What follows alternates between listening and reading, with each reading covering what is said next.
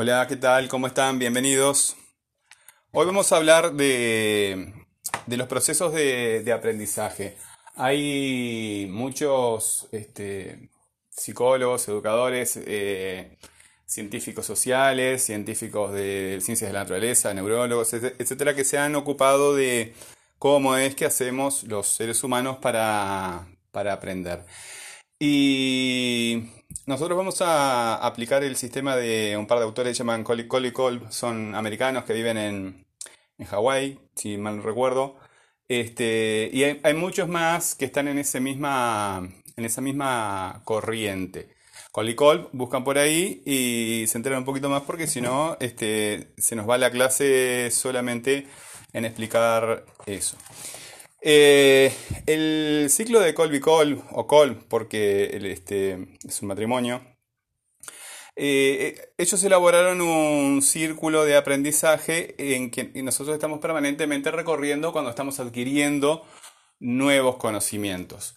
Eh, hay ocho, en realidad, este, cuando hagamos el, el, test, cada uno de ustedes, estoy hablando con los estudiantes de, de MP y de MT, o sea, del nivel 2, eh, cuando se hagan ustedes el, test de el test CHAEA, les va a dar este, cuatro tipos de, personalidad. Eh, esos son cuatro puntos, eh, los grandes macro, ¿verdad?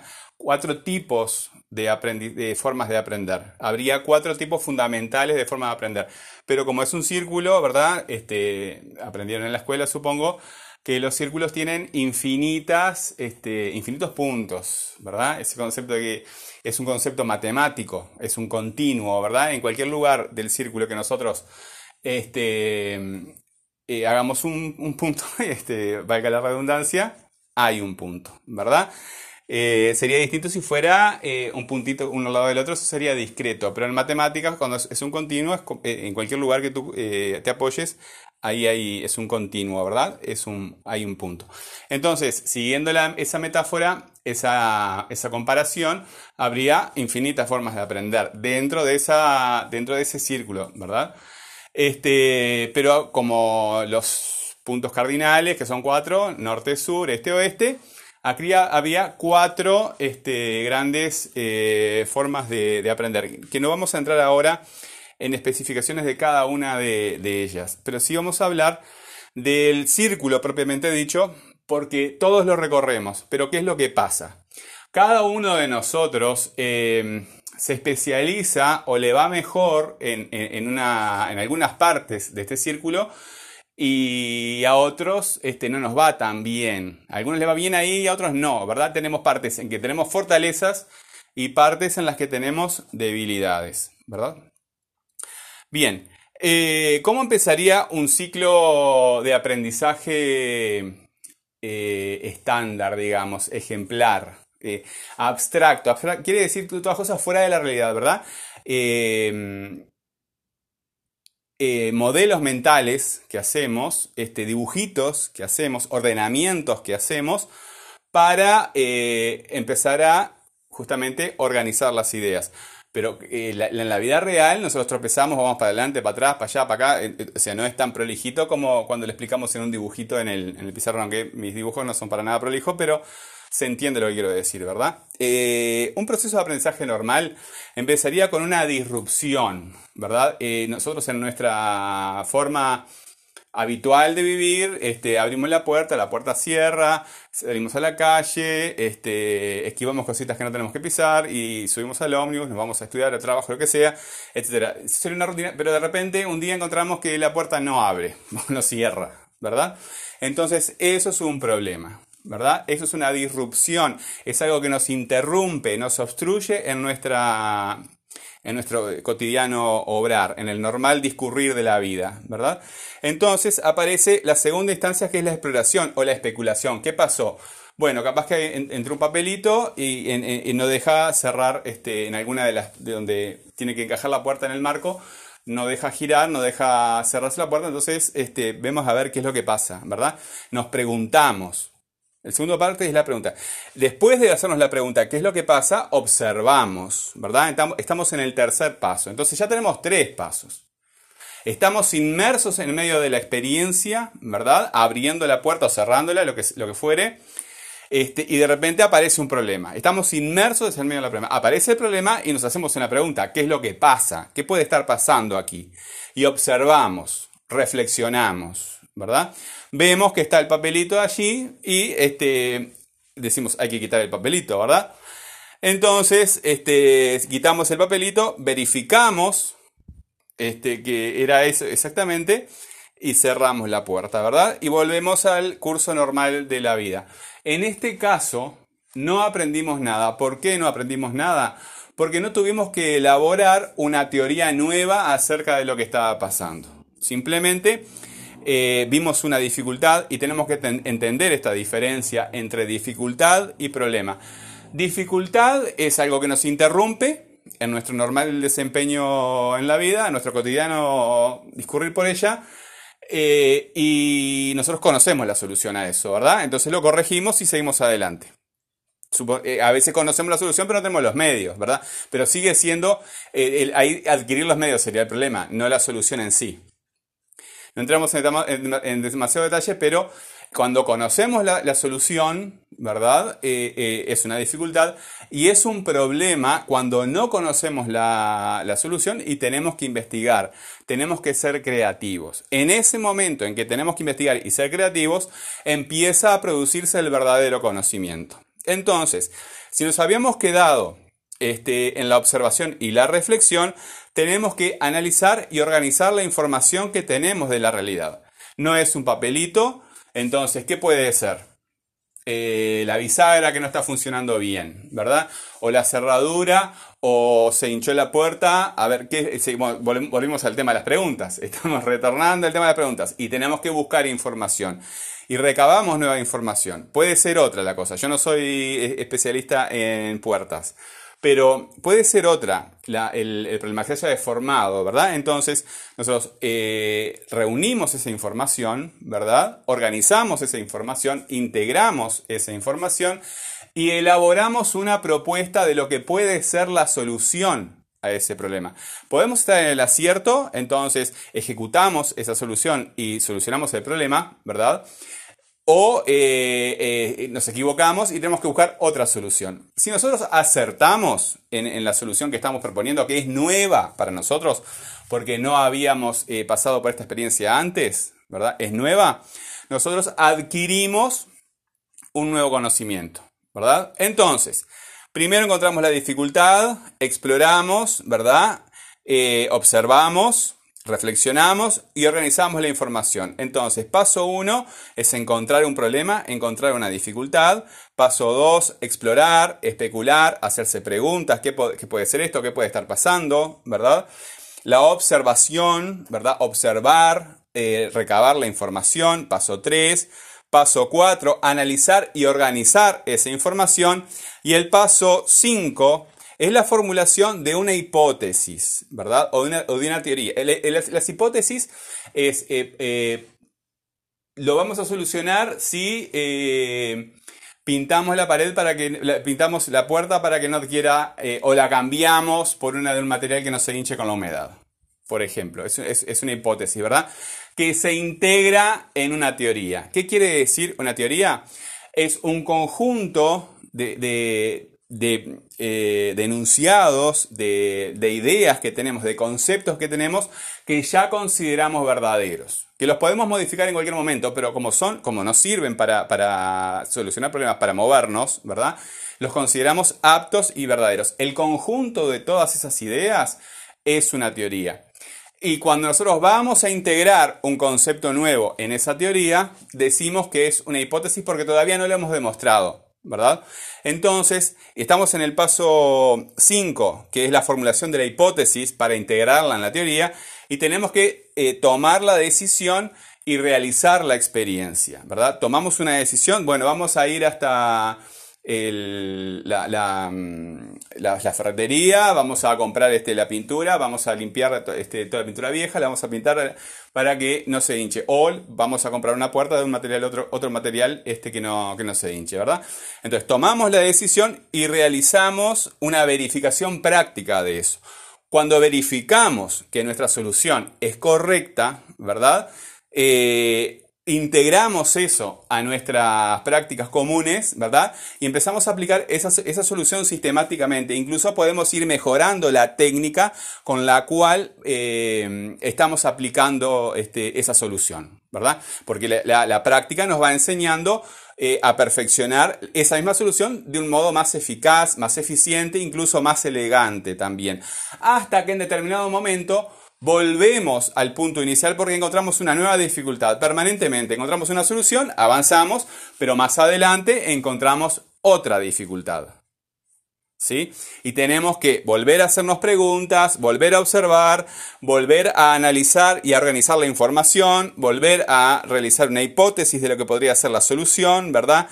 Diseñar este, la, aplicación de, porque no, nunca la hemos aplicado, ¿verdad? Entonces tenemos que pensar a ver cómo aplicamos esta solución, cuál es la, aplicación práctica de, de, esta solución, ¿verdad? Verificamos, ¿verdad? Y si es correcto, si no es correcto, tenemos que buscar otra, volver para atrás, ¿verdad? Como en los juegos. Este, pero si es correcta, lo integramos a nuestras prácticas este, habituales y eh, eh, continuamente lo vamos perfeccionando. Entonces, cada uno de estos puntos que son ocho, el problema o la disrupción, ¿verdad? El punto 2, la exploración, las preguntas, eh, la especulación, ¿qué puede ser? El punto 3, la observación y la reflexión. El punto 4, el análisis y la organización de la información. El punto 5, la formulación de las hipótesis, de las posibles soluciones que se integran a una teoría que ya tenemos de, de lo que estemos investigando o del problema en que estemos inmersos. Eh, el diseño y la planificación, la toma de decisiones de, qué es lo que se va a hacer, ¿verdad? La, toma de decisión e, es, una cosa es tener una idea de lo que puede ser la solución y otra cosa es tomar la decisión de hacerlo, ¿verdad? Después, hacerlo efectivamente, que es el punto 1, 2, 3, 4, 5, 6, 7, estoy bien. Eh, la verificación práctica de que la solución, eh, la verificación experimental de que, de que, la solución que pensamos nosotros eh, es correcta. Y finalmente, el punto 8, que es la integración de la solución correcta o la que nos parece la más apta a nuestras prácticas habituales. Y estamos continuamente recorriendo ese círculo, ¿verdad? ¿Qué es lo que ocurre? Cuantas más veces yo recorro ese círculo en relación con el mismo problema, más se va a fortalecer nuestras redes neuronales. ¿Qué son nuestras redes neuronales? Nuestras redes neuronales son la forma en que se organizan las células eh, nerviosas de nuestro, de, nuestro, cerebro, ¿verdad? Hay, hay, varios tipos de células en el cerebro. Bueno, las neuronas es un tipo, se organizan. Entonces, cuando esas neuronas están trabajando siempre sobre el mismo asunto y, y, trabajan muchas, muchas, muchas veces, se fortalece. Igual que un músculo, ¿verdad? Tú entrenas un determinado deporte, un deporte de velocidad, un deporte de fuerza, un deporte de lo que sea, y tu cuerpo se adapta a ese esfuerzo y trata de dar lo mejor posible, ¿verdad? Eh, la adaptación del cuerpo es según a lo que lo estés sometiendo y las condiciones este, de nutrición y demás.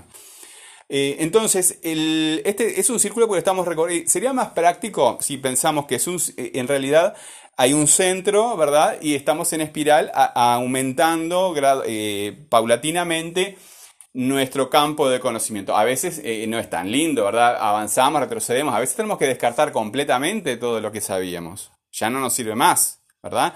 Hay eh, momentos personales o momentos de la historia de, la, especie humana, del Homo sapiens, en que descarta completamente un, conocimiento, ¿verdad? O una parte eh, importantísima de la humanidad, por ejemplo, cuando pasamos del paleolítico al neolítico, dejamos de ser cazadores recolectores a a ser este, plantadores y creadores de ganado. Y después inventamos la escritura, bla, bla, bla, bla. Hasta ahora que estamos en la era de Internet, vamos descartando cosas. Algunas las conservamos. Hay grupos humanos que prefieren conservarla, ¿verdad? Que prefieren vivir así.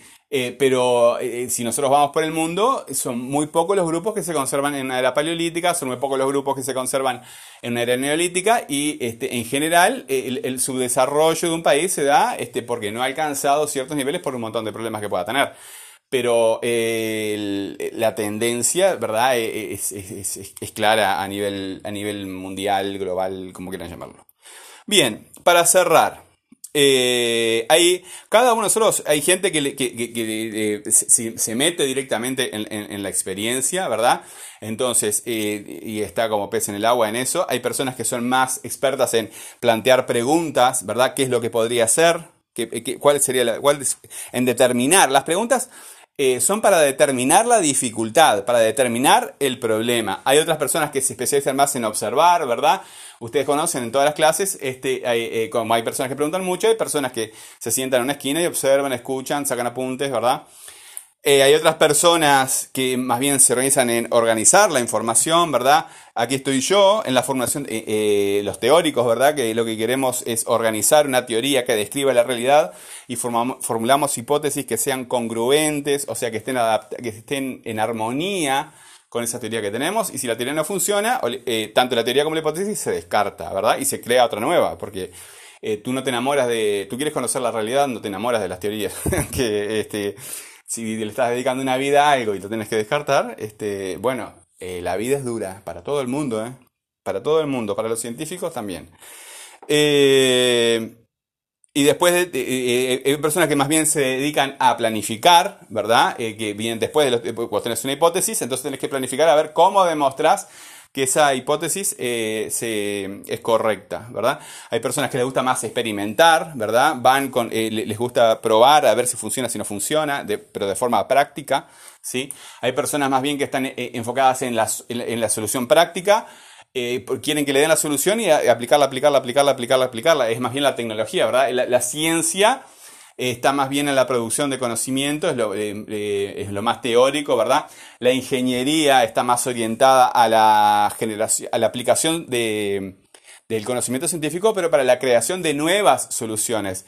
Y la tecnología, entendida desde el punto de vista académico, como, como disciplina, este, como disciplina académica, no como los objetos que vemos a nuestro alrededor, la tecnología lo que se, interesa más bien es aplicar sistemáticamente el conocimiento que se desarrolla a partir de la ciencia, a partir de la, ingeniería, aplicarlo sistemáticamente a la solución de problemas concretos, ¿verdad? Sería la, distinción entre ciencia, tecnología, eh, perdón, eh, ciencia, ingeniería y tecnología. Ciencia, producción de conocimiento, ingeniería, creación de soluciones, ¿verdad? El aspecto creativo de la aplicación del conocimiento y la tecnología, la aplicación práctica de ese, de ese conocimiento. La aplicación práctica, ¿verdad? Estaría en este punto, el uso práctico del conocimiento. Y, finalmente el uso práctico del conocimiento vuelve al problema, a la disrupción, a la dificultad. Y empezamos de vuelta. Disrupción, exploración, observación, organización de la información, formulación de teorías, diseño y planificación, verificación práctica y el uso práctico del verificación primero y uso práctico, si es correcto, después. ¿Sí? Bueno, muy bien. Este, este sistema de... Este proceso lo aplicamos continuamente eh, todo el tiempo. Eh, a ver, yo ahora, el año pasado, todos nos quedamos encerrados con el tema de la cuarentena y había que producir este material para, ustedes en, otros formatos que no era con el profe en la clase, ¿verdad?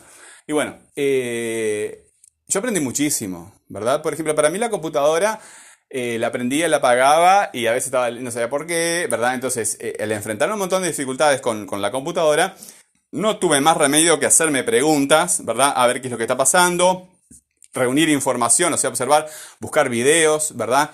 Eh, me enteré que tenía que limpiar este, un montón de archivos, que tenía que, este, había programas que generaban problemas, otros que no, ¿verdad?